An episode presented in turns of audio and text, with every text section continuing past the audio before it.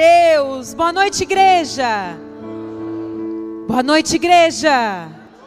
Isso aí, glória a Deus. Mais um domingo abençoado na casa do nosso Pai. Amém. Quem está feliz de estar aqui nessa noite? Se você não chegou aqui feliz, você vai sair desse lugar feliz, transbordante de alegria. Amém? Boa noite para você também que está aí na sua casa. Seja muito bem-vindo a estar conosco nesse momento.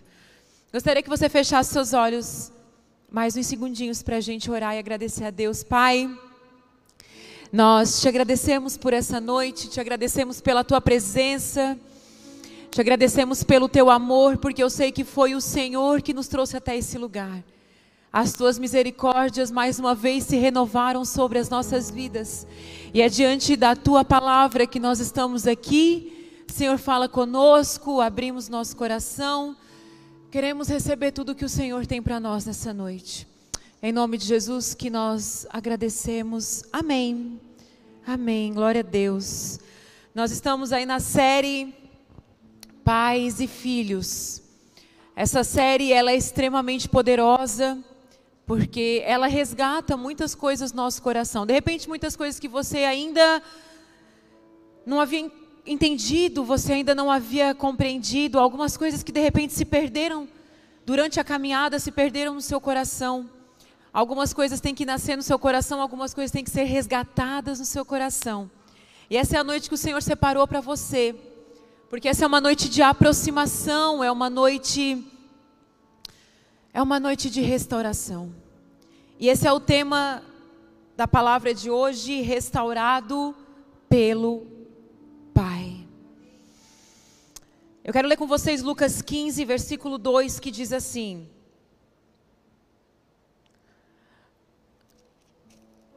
Os fariseus e mestres da lei o criticavam, dizendo: Ele se reúne com pecadores e até come com eles. Os fariseus, os conhecedores dos mandamentos, aqueles que detinham a palavra, aqueles que conheciam, justamente eram eles que ficavam impressionados com o comportamento de Jesus. Eles olhavam para Jesus e chamavam ele de glutão, de beberrão. Ora, Jesus tinha demônios. Porque eles ficavam chocados com o comportamento de Jesus. Quando ele curava no sábado, quando Jesus não fazia alguns protocolos exigidos pela religião, exigidos pelos dogmas e pelas regras. E aí, quando eles questionam Jesus sobre esse comportamento dele, que ele se assentava com pessoas que erravam, com pessoas que cometiam erros, que Jesus queria se aproximar dessas pessoas, eles ficavam chocados com esse comportamento de Jesus. E aí Jesus vem com uma parábola atrás da outra. Ele vai falar da moeda perdida, ele vai falar da ovelha perdida. E a terceira parábola que Jesus ele fala desse resgate, que Jesus ele fala dessa aproximação dele com os filhos. Essa terceira parábola, ela de forma especial, ela fala muito comigo porque eu sempre falo que essa parábola, que é a parábola do filho perdido, ela revela o coração de Jesus. Ela revela o coração do Pai.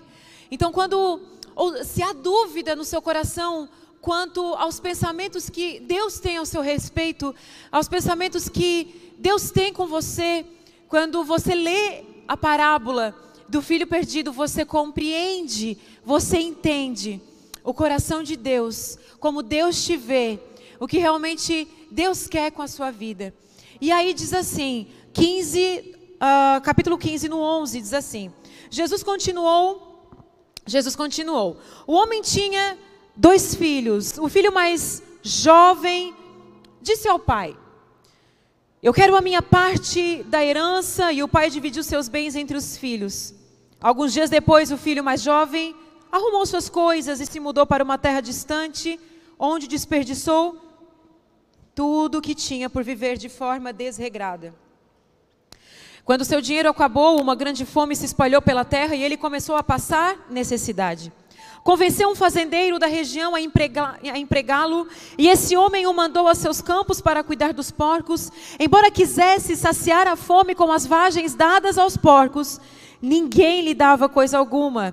Quando finalmente caiu em si, disse: Até os empregados de meu pai têm comida de sobra e eu estou aqui morrendo de fome. Vou retornar à casa de meu pai e dizer: Pai, pequei contra o céu e contra o Senhor e não sou mais digno de ser chamado seu filho. Por favor, trate-me como seu empregado. Então voltou para a casa de seu pai, quando ele ainda estava longe, o pai o viu, cheio de compaixão, correu para o filho, o abraçou e o beijou. O filho disse: Pai, pequei contra o céu e contra o Senhor, e não sou mais digno de ser chamado seu filho. O pai, no entanto, disse a seus servos: Depressa, tragam a melhor roupa da casa e vistam nele, coloquem-lhe um anel no dedo e sandálias nos pés, matem um novilho gordo. Faremos um banquete e celebraremos, pois este meu filho estava morto e voltou à vida, estava perdido e foi achado, e começaram a festejar. Enquanto isso, o filho mais velho trabalhava no campo, na volta para casa ouviu música e dança, e perguntou a um dos servos o que estava acontecendo. O servo respondeu: Seu irmão voltou. E seu pai matou um novilho gordo, pois ele voltou são e salvo. O irmão mais velho cirou e não quis entrar. O pai saiu e insistiu com o filho, mas ele respondeu: Todos esses anos tenho trabalhado como um escravo para o Senhor e nunca me recusei a obedecer às suas ordens. E o Senhor nunca me deu nem mesmo um cabrito para eu festejar com os meus amigos. Mas quando esse seu filho volta, depois de desperdiçar o seu dinheiro com prostitutas, o Senhor comemora matando o um novilho. O pai lhe respondeu: Meu filho, ah, meu filho, você está sempre comigo, e tudo que eu tenho é seu. Mas tínhamos de comemorar este dia feliz, pois seu irmão estava morto e voltou à vida, estava perdido e foi achado. Meu Deus, essa é uma parábola poderosa demais, porque aqui a gente consegue compreender três comportamentos ou três corações: o comportamento do filho mais novo, o comportamento do filho mais velho e o comportamento do pai. O filho mais novo tem um detalhe que me chama a atenção que diz ali no, no 13, que diz assim: uh, e se mudou para uma terra distante, onde desperdiçou tudo que tinha por viver de forma desregrada. E esse é um detalhe que nós temos que prestar atenção, porque ele era filho. Ele não era um bastardo, ele não era um qualquer. Ele não era um empregado que pediu as contas, ele era filho, ele estava na casa do pai. Ele pede a sua parte, ele pede, ele pede a sua bênção. E ele sai, e ele vai viver a sua vida, e ele vai viver a sua maneira. Ele vai viver do seu jeito, de forma desregrada sem regra nenhuma, sem princípio, sem maturidade, sem medir as consequências, sem pensar no amanhã. Ele simplesmente foi viver o hoje, ele foi viver o agora, com as bênçãos que possuía nas mãos dele, mas ele era filho. O que acontece conosco que nós temos que entender é que Jesus não nos oferece regra, Jesus não nos oferece protocolo, Jesus não nos oferece dogma nenhum. Jesus o que ele quer? Ele quer relacionamento conosco. Mas não é porque ele quer relacionamento conosco que nós temos que viver ou vamos viver de maneira desregrada. O erro é quando a religião te oferece a regra antes do relacionamento. É quando você deixa de fazer algumas coisas sem compreender. Muitas pessoas, quando entram na igreja, é, e falam, as pessoas falam assim: ah, você tem que deixar de fazer isso, você tem que deixar de fazer aquilo, você não pode mais isso ou você não pode mais aquilo. Aí as pessoas começam a mudar superficialmente o seu comportamento sem mudar o coração. Por quê? Porque ele é oferecido a regra antes do coração.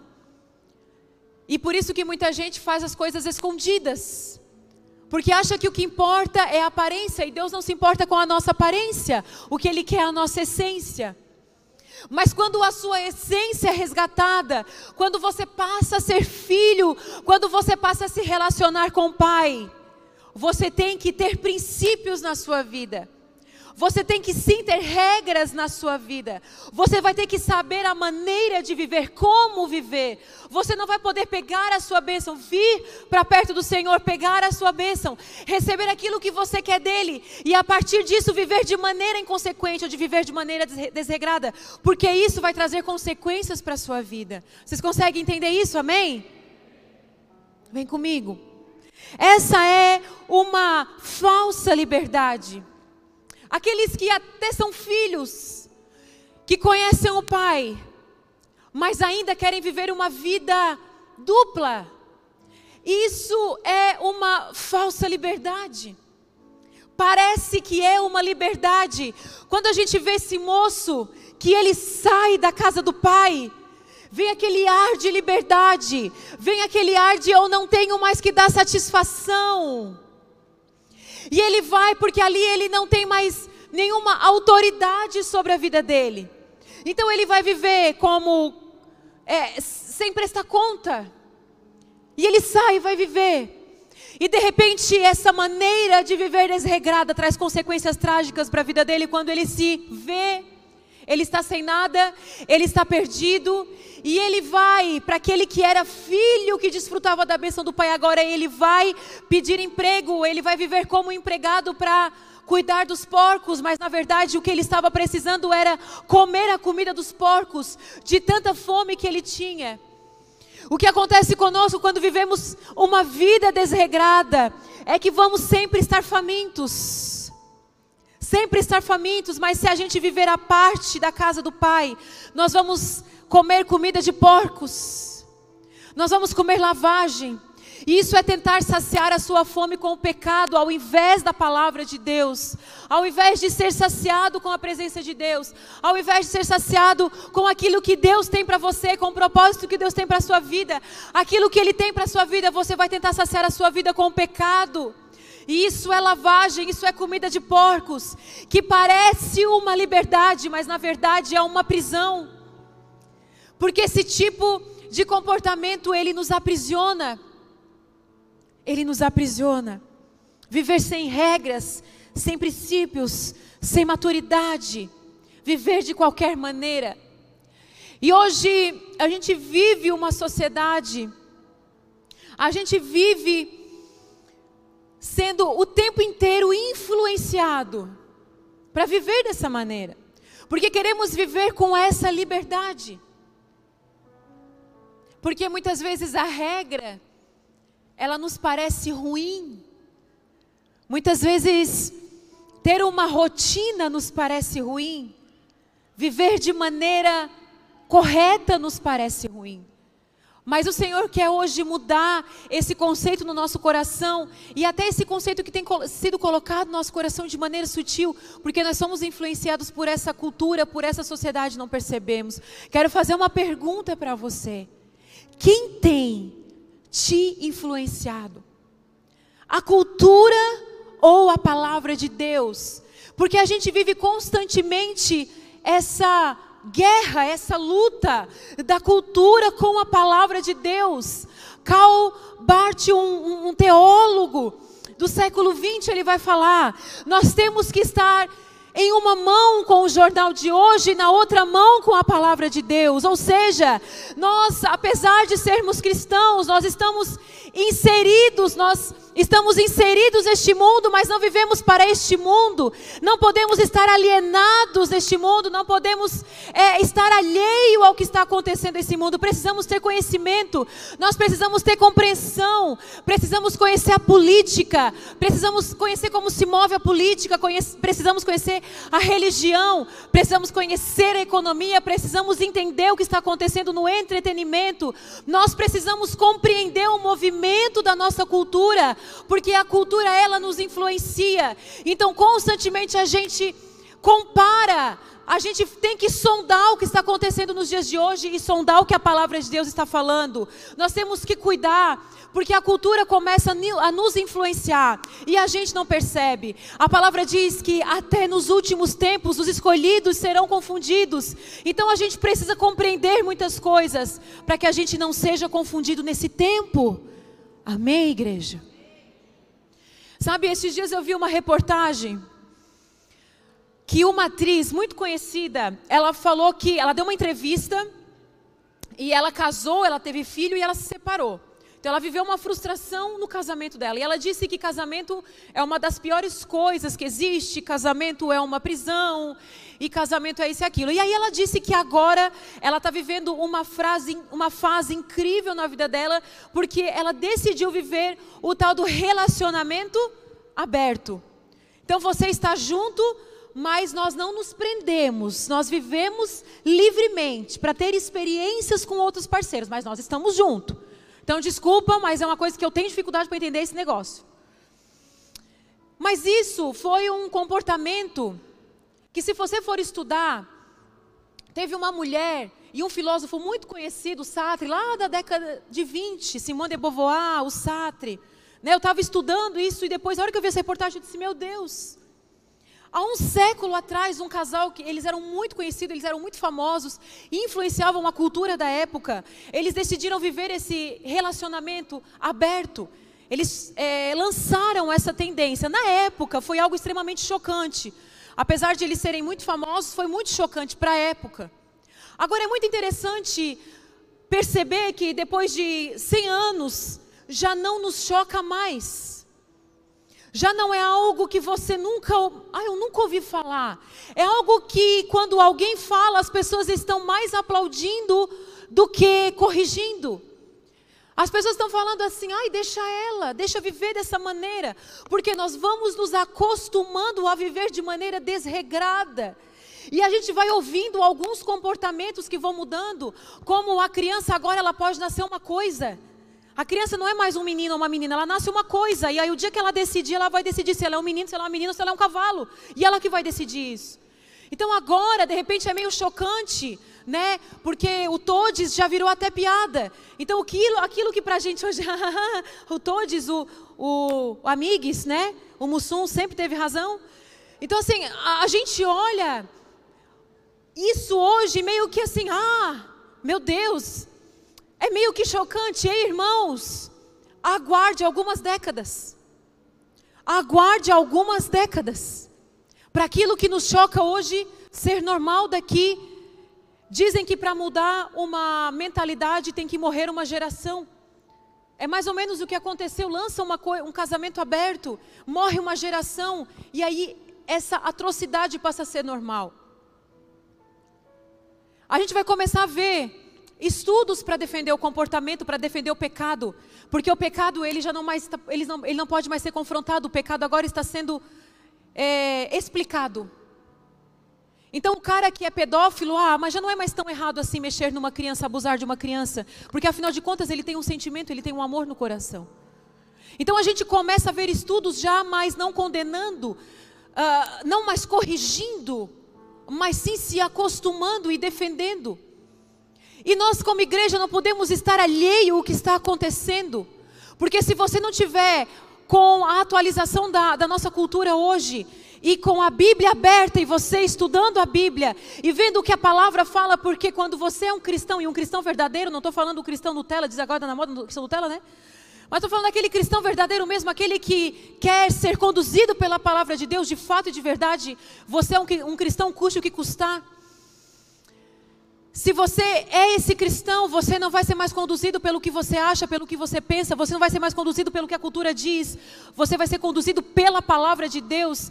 E eu vou dizer uma coisa para vocês: tem uma coisa que confronta a nossa cultura, é a palavra de Deus. E esse filho, ele quis viver a essa maneira, ele quis viver dessa forma, de uma forma desregrada. Até que ele quebra a cara e ele diz: Meu Deus, eu estou aqui, no fundo do poço, comendo junto com os porcos, e eu deixei a minha casa, que me trazia correção, que me trazia alinhamento, a casa do meu pai, Ao mesmo tempo que eu tinha um governo sobre a minha vida, uma autoridade que de repente eu não queria mais autoridade sobre a minha vida, ao mesmo tempo que eu tinha algumas coisas que de repente eu não gostava muito, eu desfrutava de um banquete na casa do meu pai. Eu tinha paz, eu era amado, eu era recebido. E aí a gente percebe que esse filho, no versículo 18, a gente lê aqui: Vou retornar à casa de meu pai e dizer: Pai, eu pequei contra o céu e contra o Senhor e não sou mais digno de ser chamado seu filho. Por favor, trate-me como seu empregado. O coração desse filho, quando ele fala isso e a gente vê a recepção do pai, a gente percebe algo de Deus. O pai não quer filhos perfeitos, e sim filhos com o coração quebrantado. E é isso que o pai espera de nós. Deus não espera a sua perfeição, até porque você nunca vai atingir isso. Nós nunca atingiremos perfeição, não aqui nessa terra. Deus não espera que sejamos perfeitos, mas Deus espera que tenhamos coração quebrantado que tenhamos coração humilde, que tenhamos um coração contrito, que tenhamos um coração que quer se aproximar do Pai, um coração que volta para o Pai. O filho mais novo, ele foi inconsequente, mas ele tinha um coração humilde. O filho mais velho, ele andava corretamente, mas ele tinha um coração endurecido. Isso é muito, é muito a gente isso aqui. Porque tem pessoas que elas são inconsequentes. Elas ainda dão umas mancadas, mas elas têm um coração simples. Elas têm um coração humilde, elas falam: Senhor, eu errei. Senhor, é assim, ó. Eu fiz tudo errado, tudo errado aqui de novo, Senhor, mas assim, Senhor, eu quero, eu quero estar contigo. Agora, o filho mais velho, ele andava corretamente. Ele era impecável, ninguém tinha o que falar desse filho. Sabe aquele crentão que ninguém acha um erro dele? É esse cara aí, é o cara que não tem erro. Todo mundo olha e diz assim: Meu Deus, esse aí vai para o céu direto de tão bom que ele é. É esse o cara, o filho mais velho. Ele era corretíssimo. Mas ele tinha um coração endurecido, ele tinha um coração ensoberbecido. Então a gente percebe que o filho mais novo tinha um coração correto, mas ele precisava é, corrigir o seu comportamento. Agora o filho mais velho, ele tinha um comportamento correto, mas ele precisava corrigir o seu coração. E quem sabe alguns de nós aqui se encontram em uma dessas situações. Ou você precisa, você é como o filho mais novo, você ainda faz umas coisas erradas, mas já tem o coração correto. Ou de repente você é aquele crentão de 38 anos de fé, teólogo, estudado, sei tudo da Bíblia, irmãos. Glória a Deus, aleluia, né? O cara vai falar de Jesus em voz para quê, meu irmão? Fala com a sua voz, Jesus quer você da sua maneira, com a sua essência. Tem gente que fala assim, aí quando vai falar, glória a Deus, irmãos, falou, ó, Jesus quer você. Porque tem gente que tem isso, tem um comportamento correto, mas o que precisa corrigir é o coração, precisa, sabe, corrigir as intenções do coração. Jesus não quer a sua aparência. Ei, irmãos, Jesus não quer o nosso currículo. Vocês sabiam disso? Jesus quer estar perto de você. Tem gente que fala: ah, sou cristã desde pequena, sou filha de pastor, fiz as coisas que, meu Deus, meu currículo no céu está lá. Vou ser diretora no céu. Jesus não quer o nosso currículo. Jesus quer o nosso coração. Tem gente que tem um currículo impecável mas tem um coração tão duro, tão ensoberbecido. O coração está tão longe do Senhor, que era o coração do filho mais velho. Ele estava lá. Quando ele vê o filho mais novo, pô, aquele cara que só faz errada, pois o cara, o pior, está tá lá. E aí diz que o irmão mais velho, no versículo 28 diz: o irmão mais velho cirou e não quis entrar. Ele diz: todos esses anos eu tenho trabalhado como um escravo para o Senhor. Só que Deus nunca nos quer como escravo, Ele nos quer como filho. E aí ele diz: Mas eu trabalhei como um escravo. Aquele ali fez tudo errado. E quando o Senhor vê ele, o Senhor mata o novilho gordo. Não se matava o novilho gordo, porque o novilho gordo é que trazia lucro para a fazenda. E ele diz: Você mata um novilho gordo, mas para mim, que nunca fiz nada de errado, que eu trabalhei igual um escravo para você, nenhum cabrito tu matou para mim. Então a gente percebe que esse filho, ele servia o Senhor, ele queria ser tão correto, que ele trabalhava mais do que se relacionava com o pai, e nisso ele perdeu a sua identidade de filho. Sabe quando você conhece o Senhor? E você fala assim, pastor, eu fiz tudo errado, pastor, Jesus não vai me aceitar, pastor, eu sou um pecador, pastor, eu faço isso. Quando a gente se converte, meu Deus, a gente conta tudo para o pastor, não conta? Alguns, mas a maioria vem assim, né? Com o coração contando tudo. Ele conta tudo, ele não tem vergonha de contar as coisas. Confessa os pecados tudo, porque ele tem esse coração de irmão mais novo. Eu sou errado mesmo, pastor, eu peco mesmo, pastor, eu faço um monte de coisa errada, pastor, isso aqui, vomita tudo, essa é a minha vida.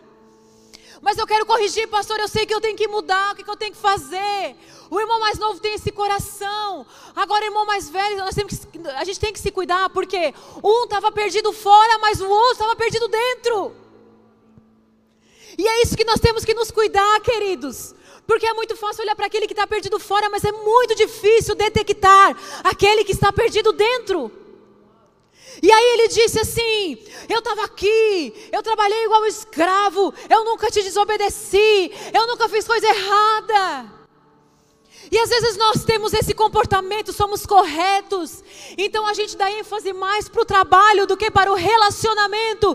E aí o pai olha e disse: Filho, você sempre esteve aqui, tudo que eu tenho é teu. Você não precisa se comparar, porque tudo que eu tenho é teu. E aí a gente percebe algo do pai, do nosso pai. Quem é o pai na história? Quem é o pai na história? Ele é o restaurador. O restaurador do filho mais novo e o restaurador do filho mais velho. E a gente percebe algo, gente, é, é tanta. Eu já falei a palavra percebe mais de 20 vezes, né? Porque a gente percebe muitas coisas do coração do pai, como o coração do pai pulsa ao nosso respeito. A gente olha para o filho mais novo e quando o filho mais novo está vindo e diz que o pai, ah, o, filho mais novo diz, vou voltar para casa do meu pai. Aí diz que o filho mais novo, o pai está olhando, o filho mais novo está vindo. E esse momento é tão poderoso que ele diz assim: então voltou para a casa de seu pai. Quando ele ainda estava longe, seu pai o viu.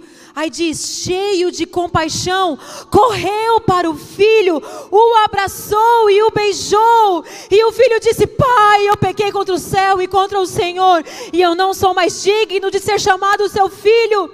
O pai não dá bola para o que ele fala, o pai diz. O pai, no entanto, disse aos seus servos: Depressa, traz o anel, traz a sandália, mata o novilho, o meu filho voltou. Oh glória, se você consegue entender isso. Quando a gente vai, aplauda o Senhor. Eu sei que tem pessoas sendo restauradas aqui nessa noite, porque você a gente chega assim, Senhor, eu não sou digno, Senhor, eu não consigo. E Jesus não dá bola para aquilo que a gente fala, Ele só fala: diz, vem, traz anjos, tragam anjos, traz a sandália, traz tudo de volta, traz mais, porque Ele voltou e disse que quando o pai viu ele vindo, foi o pai que correu. Ele estava vindo, mas o pai correu. O pai acelerou o passo. E o pai disse: Vem, porque eu te abraço, eu te beijo e eu te restauro. E tudo que eu tenho volta a ser teu, porque eu sou o teu pai e você é o meu filho. E é esse o nosso coração, e queridos irmãos mais velhos, esse é o nosso coração quando o irmão mais novo volta. Ah, você fez isso, bem feito, avisei. Quebrou a cara bem feito. Às vezes esse é o nosso comportamento. A gente às vezes fica feliz com a desgraça. Gente, a desgraça já está pagando a conta da pessoa.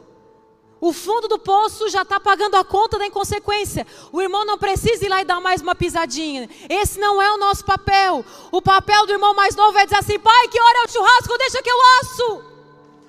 Esse devia ser o comportamento do irmão mais velho. Ô pai, faz a carne que eu faça a salada. E às vezes o comportamento do irmão mais novo é deixa, deixa sofrer mesmo, merece, porque eu estava aqui honrando e glorificando o nome do Senhor. Queridos, nós temos que, meu Deus, como o Senhor tem que nos converter, né, irmãos? E aí, o pai diz, o pai não focou nos erros, ele só queria tê-los de volta. A mesma coisa acontece com o filho mais velho. Aconteceu a mesma coisa. Quando o filho vai murmurar e dizer, eu estava aqui, eu fiz tudo. Ai, como parece com a gente, né? Porque comigo, Senhor, eu sempre te servi. E chegou ali, a pessoa ontem já está ganhando mais que eu. Como o Senhor pode? Gente, a gente é tão assim. A gente não percebe mais, é, irmãos. A gente às vezes tem esse coração. A gente adora ser elogiado, observado, porque andamos corretamente. E às vezes a gente é tão perfeito por fora, mas nosso coração está tão machucado. A gente percebe que ele tinha um coração tão ferido. De repente ele trabalhava tanto para chamar a atenção do pai. De repente ele trabalhava tanto para que o pai visse ele. Não sei.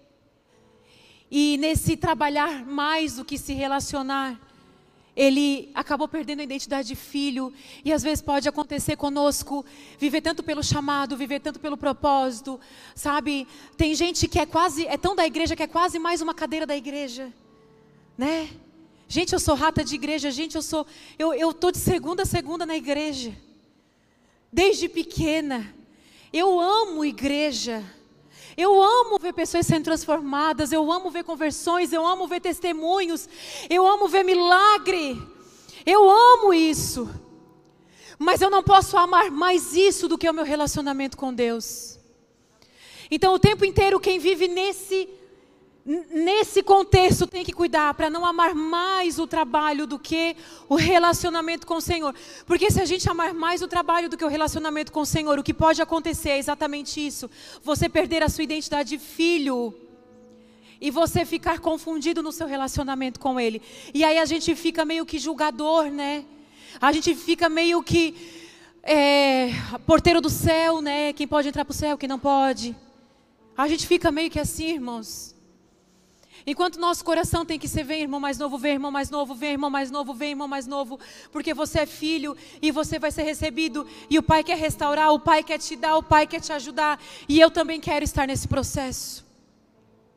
No versículo 22, para encerrar, aqui mostra o coração do Pai que diz: depressa ele diz para o mais novo: tragam tudo de volta para ele, vamos comemorar.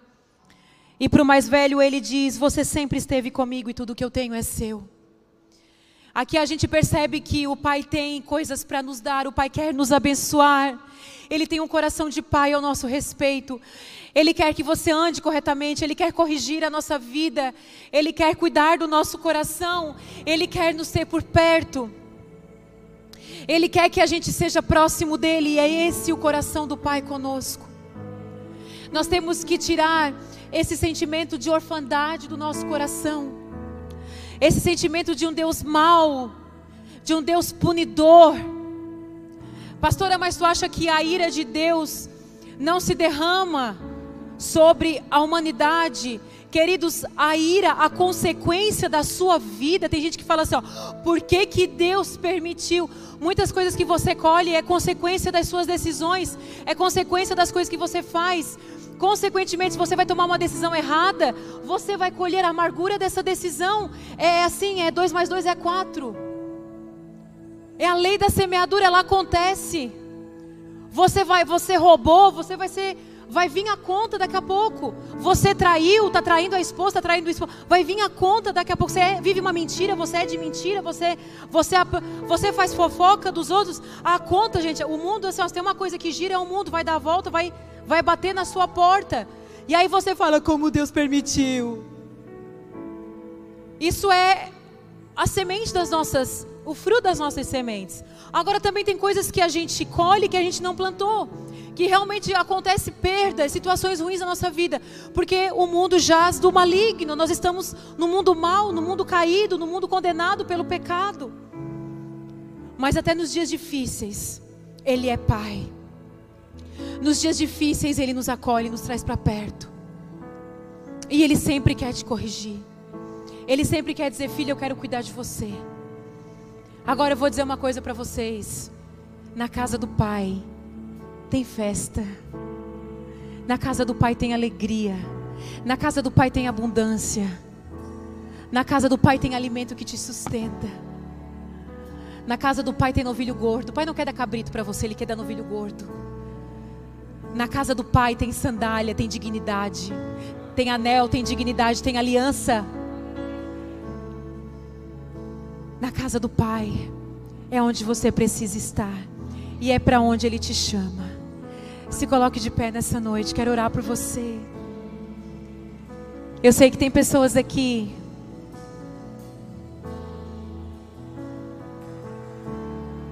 que o Senhor está restaurando o seu coração de filho.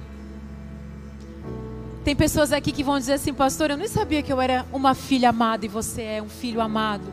Você é uma filha amada do Pai. Não sei se de repente você olha e diz assim, ai, pastor, eu estou tão parecido com esse irmão mais novo. Ou, oh, pastor, eu estou tão parecido com esse irmão mais velho. Vejo algumas semelhanças, não importa, o que importa é que o Pai quer se aproximar de você. Enquanto você começa a se achegar e ele já vem correndo e ele disse: Filho, vem, vem, que eu quero te abraçar, e eu quero te beijar e eu quero te restaurar. Eu quero restaurar o que está perdido, eu quero restaurar o que está quebrado. Eu quero restaurar o seu coração nessa noite. Feche seus olhos e fala: Senhor, eu quero me aproximar de você nessa noite. Eu não sei se você tem que estar com aquele coração de pedir perdão e dizer: Senhor, perdoa as minhas ações, ou você tem que dizer: Senhor, perdoa meu coração. Mas essa noite o Pai está te chamando para perto. Aleluia. Ele está te chamando para perto e ele diz: Filho, vem. Filho, vem. Aleluia. Aleluia. Se derrame aos pés do Senhor. Derrama o seu coração. Tu és o bom Pai. É quem tu és. É quem tu és quem tu és. Eu sou sou, é quem eu sou,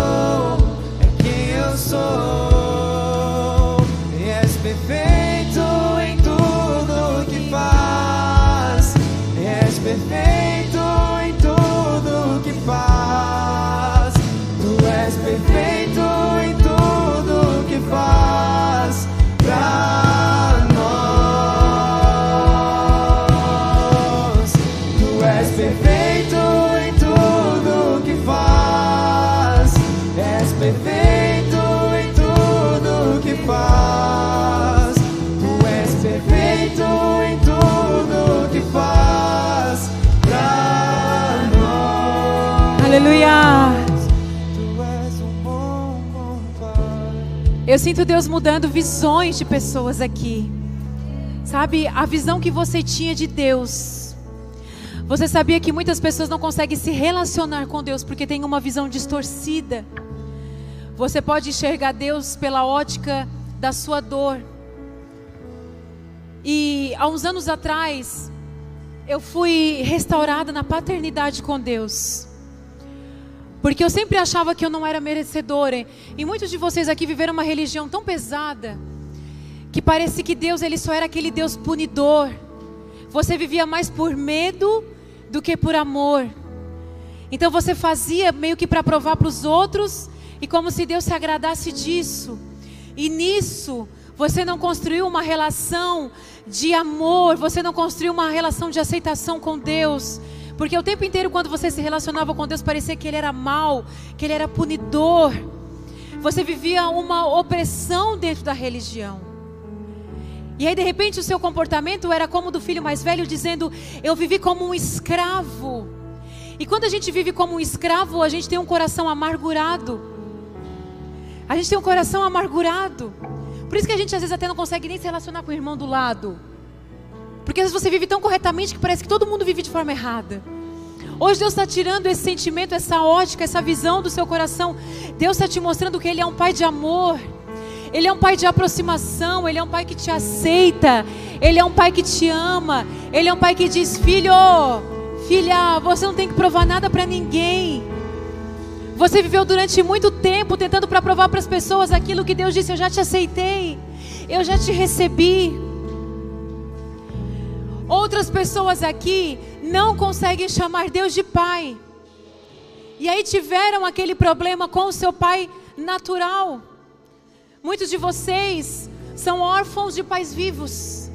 Muitos de vocês ficaram órfãos. O pai abandonou a mãe quando a mãe engravidou de você.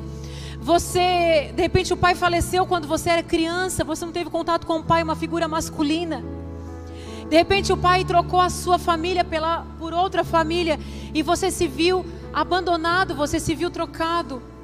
E a palavra pai não é uma palavra que soa positivamente no seu coração, não é uma palavra que soa bem no seu coração. Mas hoje Deus está dizendo, filho, mesmo que o teu pai e a tua mãe tenham te abandonado, eu, Senhor, nunca te abandonei. E essa restauração de pai, porque Ele é pai, porque quem te formou no ventre da tua mãe foi Ele. Antes que o teu pai e a tua mãe imaginassem ter você, de repente eles nem cogitaram ter você. Eles nem sabiam se você era um menino, se você era uma menina, não importa, Deus já sabia quem você era, e Deus já te chamava pelo nome, e como diz o salmista, eu te formei no ventre da sua mãe. Foi eu que te formei, foi eu que te desejei. E nessa noite Deus está restaurando. Você vai conseguir abrir a sua boca. Uma vez uma pessoa disse para mim, Cris, eu não consigo falar a palavra pai. Eu não consigo, porque eu não tive pai. E eu disse: Pois então Deus vai ser o seu pai. E Deus, de repente, pode colocar figuras paternas perto de você para que essa paternidade seja restaurada. E muitos de vocês aqui que são bem resolvidos nessa área, que são pais, que têm esse instinto paterno, você pode ser pai de alguns irmãos aqui dentro. Você pode ter essa figura de restaurar o coração órfão. Porque é assim que Deus faz. É assim que Deus faz. Deus usa pessoas para restaurar aquilo que é ferido no seu coração. Então tem pessoas que Deus vai restaurar a paternidade. Tem pessoas que você vai restaurar a paternidade no coração de outras pessoas. Em nome de Jesus, eu quero orar por você. Levante a sua mão, Pai. Eu sei que esse é um assunto tão profundo. Eu sei que essa é uma cura tão profunda, porque em muitas pessoas essa é uma raiz profunda. Tem raízes que são fáceis de a gente arrancar, mas tem raízes que são tão profundas que nós temos que cavar, cavar e cavar até arrancar esse sentimento do coração. Mas Deus, tudo é possível no teu nome. E eu peço, Senhor, nessa noite essa cura profunda contigo, com a paternidade, porque tu és o nosso Deus Pai. Um Deus de amor, um Deus de identidade, um Deus de aproximação, um Deus de afeto. Um Deus que diz: Eu te amo, eu te recebo, volta para minha casa, vem para perto. Oh Deus,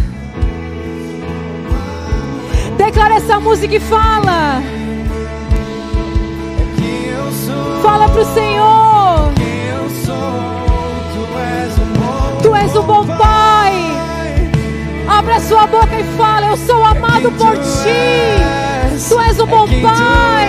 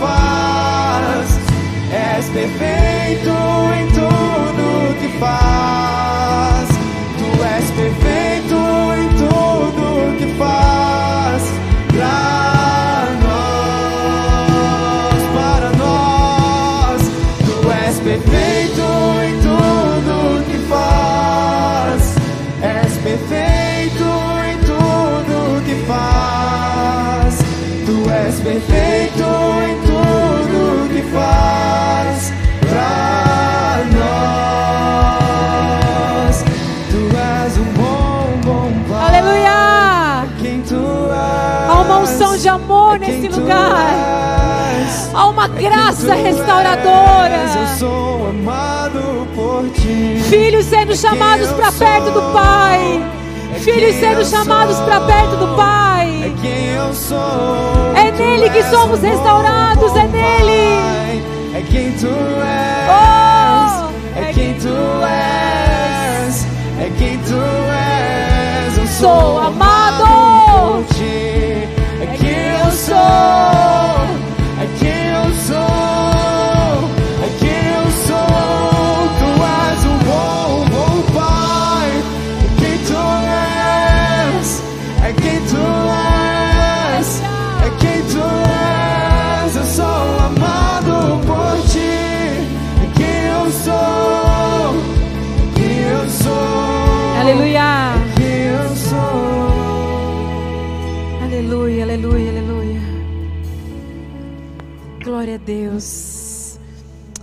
Presença do Senhor. Ah, Deus, a tua presença é tão viva aqui nesse lugar, Senhor. Nós amamos a tua presença, amamos estar contigo. Queremos estar perto de ti. Aleluia, glória a Deus. Aleluia. Dê um abraço à pessoa que está ao seu lado. Fala assim: o Pai te quer perto, o Pai te quer perto. O Pai te quer perto. Tem pessoas que precisam ser amadas, abraçadas. Ei, o Pai te quer pertinho. Aleluia, aleluia, glória a Deus. Glória a Deus. Dê uma salva de palmas, Senhor. Glorifica Ele nessa noite. Amém. Amém.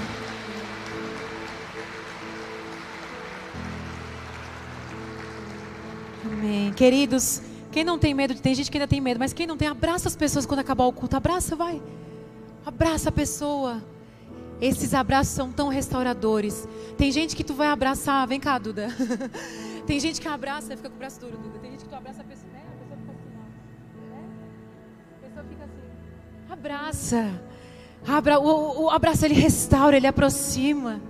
Glória a Deus por isso. Gente, dezembro está chegando. Já estamos num clima todo natalino, né? Vocês gostaram da nossa decoração? Que lindo, né?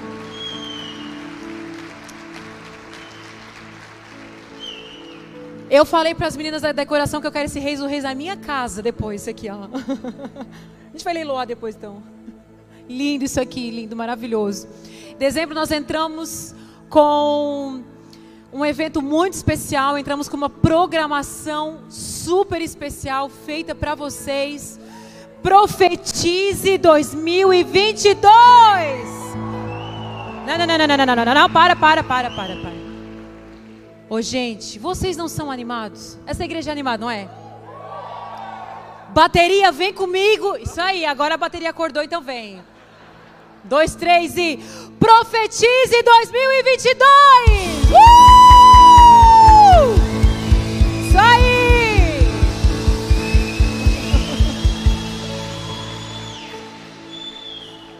O Thiago tava assim, ó. Oh, me chamaram. Profetize 2022 dias 2, 9, 16 e 23. Quando? Quinta-feira. Então a gente não vai ter mais programação na quinta-feira. O Elas, o HQD, casais. Toda quinta-feira, às quatro quintas-feiras. Quatro quintas-feiras, falei certo, né? É, né? Eu já falei muito hoje, é. Uh, 2, 2, 9, 16 e 23. Então todas essas quintas-feiras vai ter alguém, vai ter um pastor aqui junto conosco, o bispo Carlos Damasceno, o bispo Paulinho, o pastor o Júnior Rochirola e o cantor Wesley Santos. Ele é daquela música. Eu, eu te agradeço, como é que é aquela? Eu te agradeço toda a graça que me deu. O Guto não deixa entrar no louvor, gente. E nós estaremos aqui Graças a Deus, meu marido, eu ouvi. Foi tu, Neto? Ah, eu ouvi um graças a Deus. Alguém ouviu? Mise. É, então, gente, é isso aí. Estou sendo humilhada publicamente. Eu sempre dou uma palhinha quando eles cantam, eu canto. Vocês viram que eu canto com eles? Então, gente, assim, você sabe que nós temos limitação de cadeira. Então, chega cedo, ocupou as cadeiras, você sabe, a gente tem dois cultos no domingo, né? Então, lotou as quintas-feiras, mas vem, vai ser especial, vai ser top demais. Vamos ministrar, vamos passar dezembro. Como o Rob falou, o mundo já está declarando que vai ser 2022. A economia vai não sei o quê, a bolsa de valores não sei o quê. A gente vai ter a décima variante lá do corona, vai ter muitas mortes. Então, assim, o mundo já está declarando o caos para 2022. Mas o crente é diferente, queridos. O crente já está declarando que 2022 vai ser o ano mais abençoado da sua vida, em nome de Jesus. Aleluia! Então, dezembro é o nosso mês, glória a Deus. Levante a sua mão para o alto. Pai, obrigada por essa noite, obrigada pela tua presença gloriosa. Eu oro pelos teus filhos, eu oro por cada família aqui representada. Eu creio que viveremos os melhores dias da nossa vida. Estão todos despedidos na paz e na graça do nosso Senhor Jesus Cristo. E quem crê diz amém. Uh!